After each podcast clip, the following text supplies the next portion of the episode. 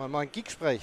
This is Alex, and with me I got as always Eric. Hi, Alex. it's our daily routine right now. We're in the middle of episode, or in the beginning of episode 40. It's the fourth episode out of the Microsoft Ignite. Uh, it's Thursday today, and we have once again a wonderful guest, Nicholas. Say hi. Hey, hello. How's it going? This is Nicholas DiCola.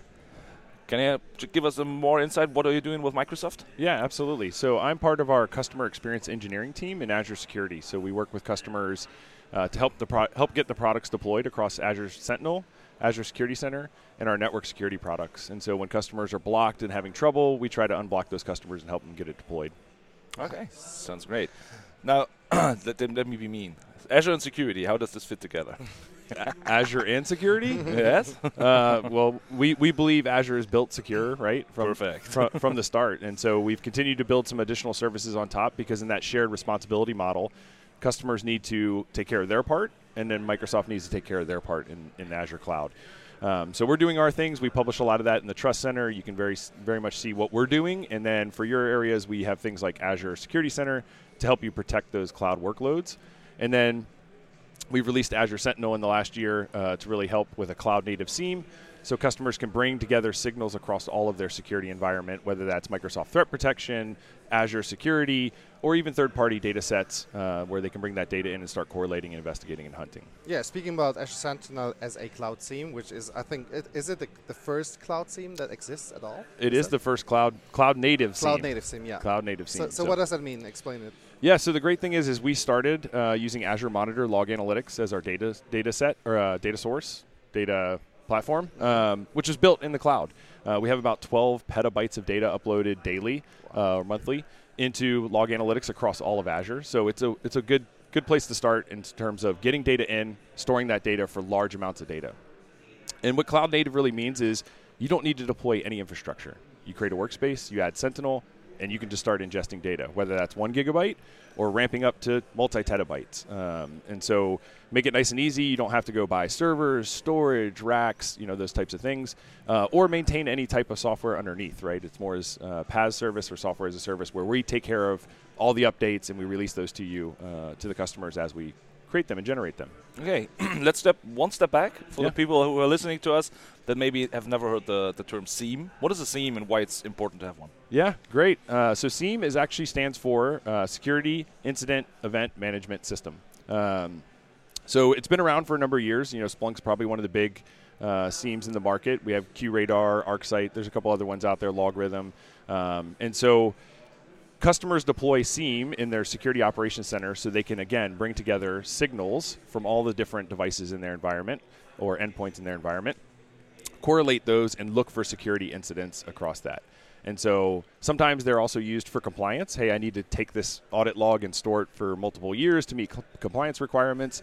Uh, but the main focus is really for soc operations to be able to see security alerts investigate those alerts and decide how to respond to those alerts so speaking about uh, alerts, what can be a sensor of these alerts? Is that only Microsoft? No, absolutely not. So we, we've started with uh, all the Microsoft products, of course. So anything in the um, ATP space or Microsoft Threat Protection space, you can connect with a one-click connect. Anything in Azure that can send to diagnostic logs, which is pretty much every service we have in Azure, you can send into uh, Azure Sentinel. We've also already created a connector to AWS for third-party clouds, and we'll continue to build out more third-party cloud connectors. And then the question always comes up hey, I'm a hybrid environment. We have many customers still in the hybrid right. environment. What about all my on prem things? And so we have an agent for Windows and Linux to get events uh, or logs from those devices, and then for all those third-party appliances like firewalls, um, any, any other type of proxy logs, those types of things, we have what we call a CEF collector or common event format. Uh, common event format is a standard format syslog uses. It's documented in the RFC. Uh, so we stuck to that so that customers or most products already support that. So you can set up the CEF collector, go to your device, change the settings to send to our CEF collector, and we'll get it to the cloud for you. All right. So, and if I, I mean, and just an assumption, but uh, if I connect all these, let's say, different sources, all these different sensors to my SIEM solution, I uh, assume that there's a lot of events. So, is there any kind of automation in, in it that, that that helps, like I mean, reducing the noise. Yeah. yeah. So uh, a couple things we've done is uh, first we've built a set of alerts based on um, learnings we have inside of Microsoft, right? So right. we have probably the most signals in the world, maybe comparative to Amazon and Google, right? And we take those and we use them inside of our cyber defense operations center. And learnings we have from those, we've created alerts uh, in our GitHub, which are also synced into Azure Sentinel. So they're right there and readily available for customers to use out of the box.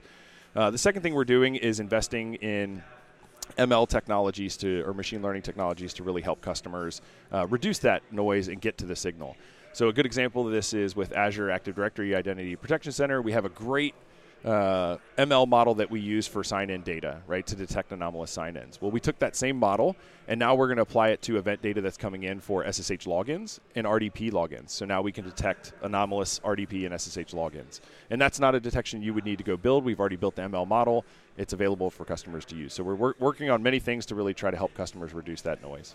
Would you agree on the statement that uh, Microsoft uh, does a different approach uh, on, uh, let's say, the detections than, for example, SIEM does. Uh, sorry, uh, Splunk does. Um, for example, we have a lot of customers that have Splunk in place, and and they were like, yo, you know, um, we have built a lot of sensors, a lot of detections uh, for for Splunk, but uh, still, I mean, if we don't detect something as we haven't haven't built a sensor um, yet. Um, sometimes we miss a, a, pretty heavy incidents as I mean we just there's just nothing to detect.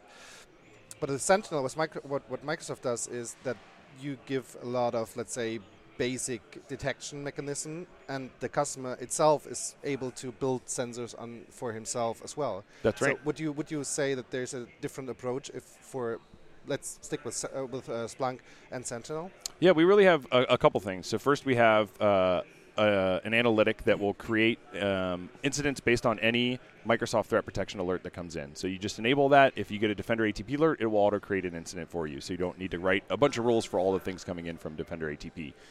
Secondly, we have a bunch of pre-built analytics that customers can deploy, and they can tailor those, right? So they can change the query if they need to modify it. They can change the time range, the thresholds to their environment. But this is a base we've seen a lot across a lot of customers, and we think applies broadly across a lot of customers. Uh, also, we have detections in GitHub, so they may not be synced into um, Azure Sentinel. We look at the ones that broadly apply across customers to sync those in. But then there's a set of detections there they can also take and import into their environment if they have that data source or they're interested in that use case. Uh, and then lastly, they can just really create their own custom analytic if they want to. So start from scratch, write their own Kusto query language. Um, query and set their parameters and uh, have that create in, created inside of their environment to detect on their sensors. So you you mentioned Kusto. Um, what um, we we heard that for the first time in the podcast. That that said, um, is Kusto the the language that you? I mean, it is. You said that it's a log analytics foundation uh, below uh, Sentinel. So is Kusto again the, the, language people can like hunt and, and query things? That's correct. So Log Analytics uses Kusto query language. Um, it's a little bit SQL-like, uh, but a little bit different. We have it well documented. Uh, there's a great Pluralsight course out there that that covers uh, Kusto that folks can learn as a as a starting point. Mm-hmm. And uh, yeah, all the all the queries can be done. You can also just go into Sentinel and just start writing queries and hunting in the data. Uh, we also have a hunting interface where we you can build pre-canned queries and not have to like open a tab, run that query every time you want to do it. You can store it and basically say run it now, and we keep it ready for you to run for hunting. Uh, and you can also use those same queries in our Jupyter Notebooks uh, integration okay. for further hunting. So when I hear log analytics, I always think about price. Is that 12 petabytes of data well, I know that's not that cheap. How's how's it going with Azure Sentinel? Uh, how's the pricing model behind of it? Yeah, so the pricing model is, is priced per gigabyte, just like Log Analytics. Um, so we have a price for Log Analytics and a price for uh, Sentinel on top of that. And so combined, you know, we, we charge per gigabyte ingested.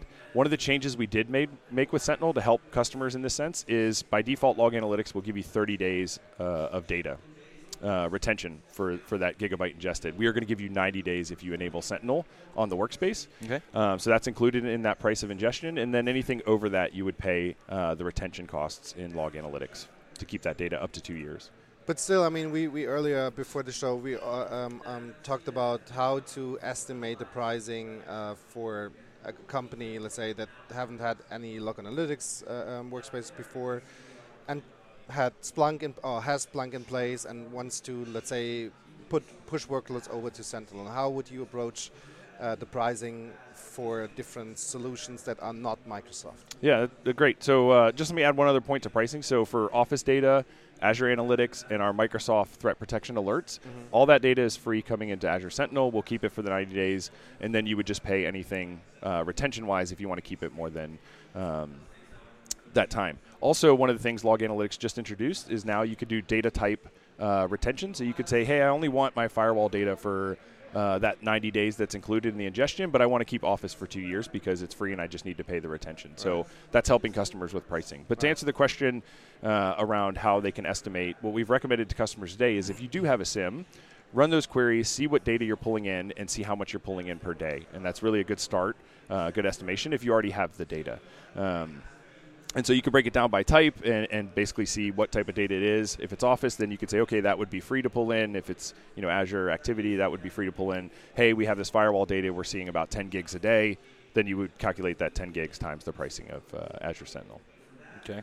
So let's assume somebody has not a look into it. He's not a clue about log analytics. He's not a, clue about uh, Kusto and, and all this all the stuff what would be a good starting point for them? What would you suggest? Yeah, great. Um, so the cool thing about Azure Sentinel is you don't actually have to be an expert in log analytics to start, right? Um, because Sentinel is on top of log analytics, you can deploy a workspace and create Sentinel on top of that, and very quickly use our data connectors to connect that data, especially our first parties. We make it nice and easy. Azure's or uh, Amazon Web Services is nice and easy to connect. Connect those first party data sources, right? Use our built in rules to deploy those, and then start to look in, in those incidents as they're created and investigate using our graph, which is really a, an awesome feature to me, right? Like we created this graph model where you can hunt and investigate an incident as it's going on by asking questions of entities that are involved inside of that uh, security alert. Would you agree in the statement that um, somebody who has who yeah who's a um, SOC analyst, for example, needs to have a pretty good foundation in terms of uh, Azure understanding, or would you say with uh, Sentinel it's quite easy to even if you don't have let's say infrastructure as a service uh, knowledge or platform as a service knowledge uh, to to still be aware of what's happening in, in your environment? Yeah, absolutely. I mean, you can stand up Azure. Um, Sentinel with without knowing anything really about uh, the rest of Azure, right? There we have what 150 plus services in Azure, and you know I don't know HD Insight or, or Databricks, um, but you can stand this product up without anything else in Azure too, right? You could just create your account, add the workspace, and start pulling data from your on-prem environment if you wanted to go in that route. That is an option that customers can use. Um, so it makes it makes it pretty easy to, to get going on it, and I think we've done a lot of things to make it easier on the SOC analyst, um, especially around hunting and, and uh, security alert incident management. So we are at Ignite, and um, we are at day four already. So what, what did what did you guys announce at Ignite for Azure, Azure Sentinel? Yeah, so really the big thing is we we generally availability or general availability of Azure Sentinel was in September. Mm-hmm. Um, so we've made a lot of changes from when we announced at, at uh, RSA the initial public preview of Azure Sentinel. Uh, the first was we integrated with Azure Monitor workbooks for visualization. Mm-hmm. So that was a, a, change that we had before. We were doing some things with Azure dashboards, uh, and they have since released workbooks, so that's one of the big ones. Um, secondly, we've announced more data connectors, so we've integrated with Zscaler, Citrix, um, ExtraHop, um, and there's one other one I'm, t- I'm forgetting right now, but some new data connectors as well, mm-hmm. right? Um, we've continued to add uh, more analytics rules, and we also announced the, a new public preview connector for STIX TAXII threat intelligence data. Nice. So if you have uh, STIX TAXII servers, you can go in, connect, and start pulling that threat intelligence data into Azure Sentinel and using it with your other data sources. Nice, that's interesting. Yeah, um, what we uh, earlier for the show preparation, what we said is um, that Azure Sentinel is really the, the foundation to gather data from every piece, every uh, source that you can get. So, so speaking about or have that ha having that in mind, what's your vision for Sentinel? What, where do you want to go with Sentinel? Where do I want to go with Sentinel? Um, well, I'd love to see customer c- customers adopt it and really start to use it. I think we're making some game changing things about how security analysts operate. Mm-hmm. Um, you know, we've integrated with uh, Azure Logic Apps as our SOAR platform, right. and so you can build all kinds of workbooks. You can run uh, Azure functions and write native code if you want to. You can use Azure Automation to uh, push a PowerShell script to an on-prem machine and do something on that on-prem box. And so we really want to help analysts. Um, one, reduce the noise, but when they actually do have a signal, take an automated action on that signal and reduce their workload. So, you know, something like, you know, uh, user's account was logged in from somewhere they don't normally log into. Well, just ask the user, did they do it? And if they confirm, you know close the incident and move on. If not, then you know do some further investigation, and that way they can focus on those things that actually matter. Like, hey, we found Mimikatz in the environment, you know, or, or some of these other things that are going on. Um, so that we're, we're making a lot of investments to really help the security analysts. So I think where I'd like to go is you know see more SOCs um, move to Azure Sentinel in the future. Okay. Um, so one thing we've seen during the Ignite is that Microsoft's trying to get broader into multi-cloud, cross-cloud, cross-platform, cross any environment. Uh, even in the ATP space, we are now on Mac uh, with the EDR and, and, stuff like this. Um, do, you, do you aim for the same with Sentinel to say, for example, in the future we could imagine like AWS security data and, and I don't know, Google security data also to bring in? Yeah, absolutely. I mean, we have the AWS connector already to get the logs, um, and we'll continue to expand that out into other areas that we can get data for uh, AWS. We're already lo- investigating for Google Cloud. Um, and yeah, we're working with a lot of partners that have third-party security appliances or third-party data. Um, I just talked talked to someone this morning about an appliance that does um, uh, DDI, so DHCP, DNS, and, and IPAM and uh, how do they get their logs into Azure Sentinel. Uh, the good thing is today we have a, a, generic CEF connector or common event format that will cover a lot of the products, um, but we will continue to work with partners and expand that out to third party. Absolutely. As um, uh, one, one uh, I think more challenging question uh, in, in terms of um, how people um, ask or let's say um, see Azure security in general there have been at least some features that disappeared in Azure Security Center and moved over to Azure Sentinel. What is your story with, with uh, Azure Security Center? Will it will it disappear? Will it be deprecated? Absolutely not. Right. So uh, Azure Security Center is CSPM or Cloud Security Posture Management and our cloud workload protection platform. And so we're focusing there on how do we further do CSPM and CWPP for cloud workloads, right? Um, and even thinking about how do we do it in AWS. Uh, so you know, we want to look at you've deployed uh, HD Insight, you know, just picking on one. How do we make sure you deployed that in a secure manner and telling you what you need to do to make sure it's deployed in a secure manner? And then how do we detect threats on that? So, you know, it's kind of what I like to call, if you want to think of it that way, is cloud EDR, right? We're looking at those things where, where they're PaaS services and you can't put an agent on those and monitor those systems, but we can take the logs and build some detections for you and enable those in Azure Security Center. So I look at Azure Security Center as another service like Defender ATP or Azure ATP, right? It's very focused on doing detections for some specific uh, area of the network. Um, and then bringing those alerts into Azure Sentinel. Uh, so yes, we had a couple features in Azure Security Center. They were really uh, features like custom alerts that were really generated towards Azure, Azure Sentinel. So we mm-hmm. brought those back into Sentinel because uh, it just made more sense. There, it's the right place for them uh, the right use cases in, in the SOC versus Azure Security Center. Yeah, so in the in the past, I did a lot of things about Azure governance and all the stuff that's that's in there. Um, when you mentioned Azure Security Center right now, how does this all fit into the the Sentinel thing? So I think about uh, security compliance of, of, policies, for example, of remediations through policies. How does Sentinel fit into this picture? Yeah, so the, the, way we like to look at it is, you know, if you have Microsoft Threat Protection, you have all the uh, ATPs and uh, Azure Active Directory Identity Protection kind of rolling up into that Microsoft Threat Protection uh, capability. And so if you know you're an M365 only customer, that's a great place to kind of manage your security alerts that are coming from there and, and uh, data that's coming in from those systems. And then when you want to add cloud, especially in Azure or any third party data, that's where Azure Sentinel kind of lays over top of all of that, right? And so feeding all of those feeds in there. Um, and so we already have a connector to pull in our security alerts for Azure Security Center. I don't know if you saw, but we announced this week uh, custom policies are now available in yeah. Azure Security Center. So really tying that governance into um, so that you can build your own policies because you know we don't know all, all the policies and you may have some custom ones that uh, we don't have recommendations for. And so you could build your own policy, bring that into Azure Security Center, and then that's well connected to Azure Security Center. I mean, uh, Azure Sentinel. To Azure Sentinel. We're saying a lot of Azure something. we should bring it all under, under one word, and then it's just easy. Just yeah. call it security, and it's good. Yes, yes. Nice.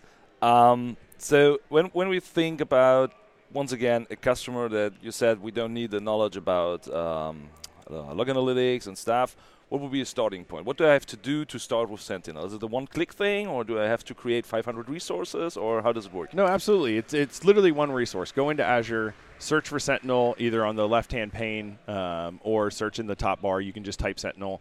You will see the icon. When you click on it, you'll see if you already have a workspace, you can just add it. If not, you could say add and create a new workspace as part of that process. And you're up and running with a workspace. Next, you just go to data connectors, do the one click data connectors that are nice and easy, um, and start to deploy some of our built in analytics. Yeah, Okay. su- super easy. Cool. Is there a Sentinel app? So I think about everything today has an app. Like I can have it on my phone. There is not. Uh, interesting idea. Uh, you know, I'll, I'll take it back with the team and talk about it. Um, you know, it, it's probably one of those things that you know may may have some use cases where you know customers get alerts from it. But again, you can use Logic Apps to send those alerts out in email or create tickets or, or do something. So it really depends. Every customer is a little bit and normally, even even the Azure portal should should be visible on a on a phone. So yeah, yeah, yeah. there, there should be a way in. One last question in, in regards to Sentinel. Um, we had um, a lot of, I mean, there were some customers that uh, had demands in, in terms of, you know, we have things in Sentinel that, uh, I'm sorry, yeah, now same, same issue. We have things in Azure that, that, um, that we would like to monitor with Sentinel, and they are not there as a native integration, for example. What is your opinion on that? W- would you recommend to build custom event uh, format uh, uh, forwarding um, sensors, or would you say no? Hold on, there's something on the roadmap, roadmap coming up. Well, yeah. So it's a kind of it depends answer, right? Mhm. So any Azure PaaS service should support diagnostic logs, and so if you go to those diagnostic log settings for that service, you can point it to a log analytics, and so you can get that data into the same workspace you're using for Azure Sentinel. Um, we yes, we'd like to eventually build one clicks for all of those. Um, not we don't you know again a lot of services we're not there yet. We'll we'll get there. Um, so that covers your Azure services, and again, if you have third-party services, yeah, I would I would recommend going to common event format, and uh, absolutely recommend that customers talk to their partners about building integrations. Uh, F5 has built uh, an awesome integration. You download an app to the F5 appliance. It's the Log Analytics app, and you put in your workspace ID and your workspace key, and they send data directly. So you don't even need a CEF collector, right? That's the best model um, using our API to upload data. And if you have a custom app, you can write your own ability to write data into our API. So. So is there uh, is there a partner environment within Sentinel as well? So you, you mentioned earlier that firewall uh, vendors, for example, are co- pretty good connected. Yeah, so we actually have a new alliance called the Microsoft uh, Intelligent Security Alliance, MISA. Um, we recommend partners, you know, join that as well, and we have a lot of partners, um, you know, ISV type partners, people that are building systems Right. um, already in that community, and, and it's continually growing. So that's a great place to start and get connected on how they can integrate very, in various different products, not just Sentinel, right? We really want to build that community uh, to work across all our products, just like you know ED, uh, EDR with Windows Defender ATP or Microsoft Defender ATP. Okay, nice. Um, One last question: Is there a uh, for an enterprise? Is there a, uh pretty easy way to get in touch with you in, as uh, the engineering team for, let's say, pushing up demands higher or lower? Yeah, so we have uh, our public community on Tech Community. Uh, we have a GitHub. You can open issues there if you see different issues with our uh, GitHub samples that we have out there for customers.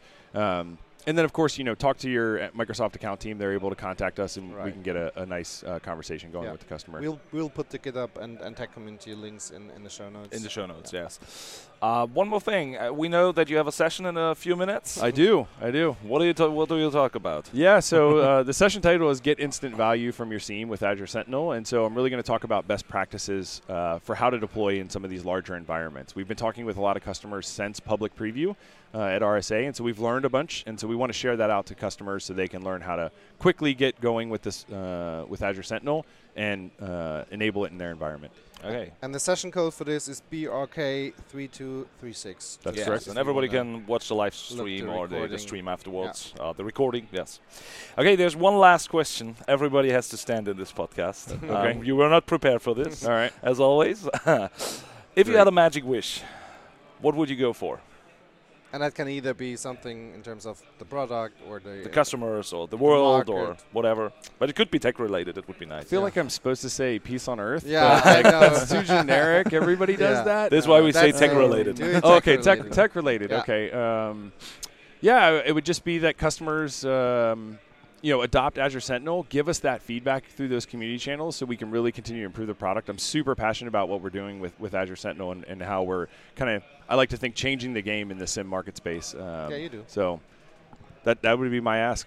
Okay, so let's let's try this. let's push the uh, people there.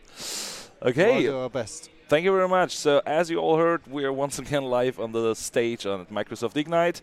And as in all the recordings before, Microsoft is giving away some Microsoft Surface earbuds to the listeners. If you want to win them, go for aka.ms slash podcast sweepstakes before December 15th, and you're in to win, hopefully. Let's have a look. Fingers crossed. Fingers crossed for everyone. So there's one more podcast to come tomorrow, Tomorrow. and this will be a crazy German speaking MVP round. So Oh, let's yeah. have a look at how it's working.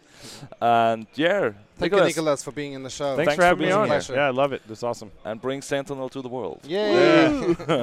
All right, guys. Stay tuned. Bye bye. Take care. Thank you.